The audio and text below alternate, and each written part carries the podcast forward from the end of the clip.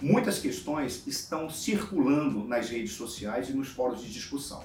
É a que diz respeito à possibilidade de uma intervenção militar norte-americana e a segunda é qual seria a participação do Brasil. E para isso eu agradeço muito ao Alan Nilan, do Lajeado do Rio Grande do Sul, para quem eu mando um grande abraço, não só para ele, mas para a cidade, uma cidade que eu adoro, que eu conheço e onde eu trabalhei. Essa questão, essas duas questões são interessantíssimas. Primeiro, Estados Unidos sempre foram colocados como os grandes inimigos do regime bolivariano.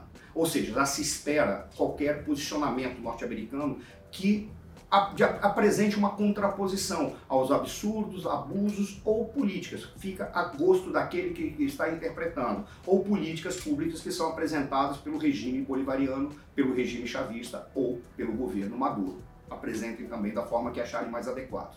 Significa, os Estados Unidos fariam uma intervenção Todas as declarações que são feitas por algumas autoridades americanas, principalmente os civis, dizem nós podemos fazer uma intervenção. Mas uma intervenção americana vindo automaticamente seria praticamente inviável é, no, no, aspecto diplomático e para efeitos propagandísticos se não tivesse o apoio dos países da região. Significa o quê? Os norte-americanos só fariam uma intervenção se realmente a, a, situação venezuelana chegasse ao ponto de um caos em que uma guerra civil já estivesse instaurada. Aí poderia haver uma intervenção, mas em apoio aos opositores. E mesmo assim, essa suposta intervenção, que viria de uma forma complementar, teria que se basear nas alianças com os países que circulam a Venezuela, especialmente o Brasil. Não se trata de possibilidade, a questão é probabilidade. Possibilidade existe, mesmo porque autoridades norte-americanas, principalmente as militares, sempre dizem: nós estamos preparados para uma intervenção. Mas generais americanos já falaram que isso não era o adequado, muito menos o desejável.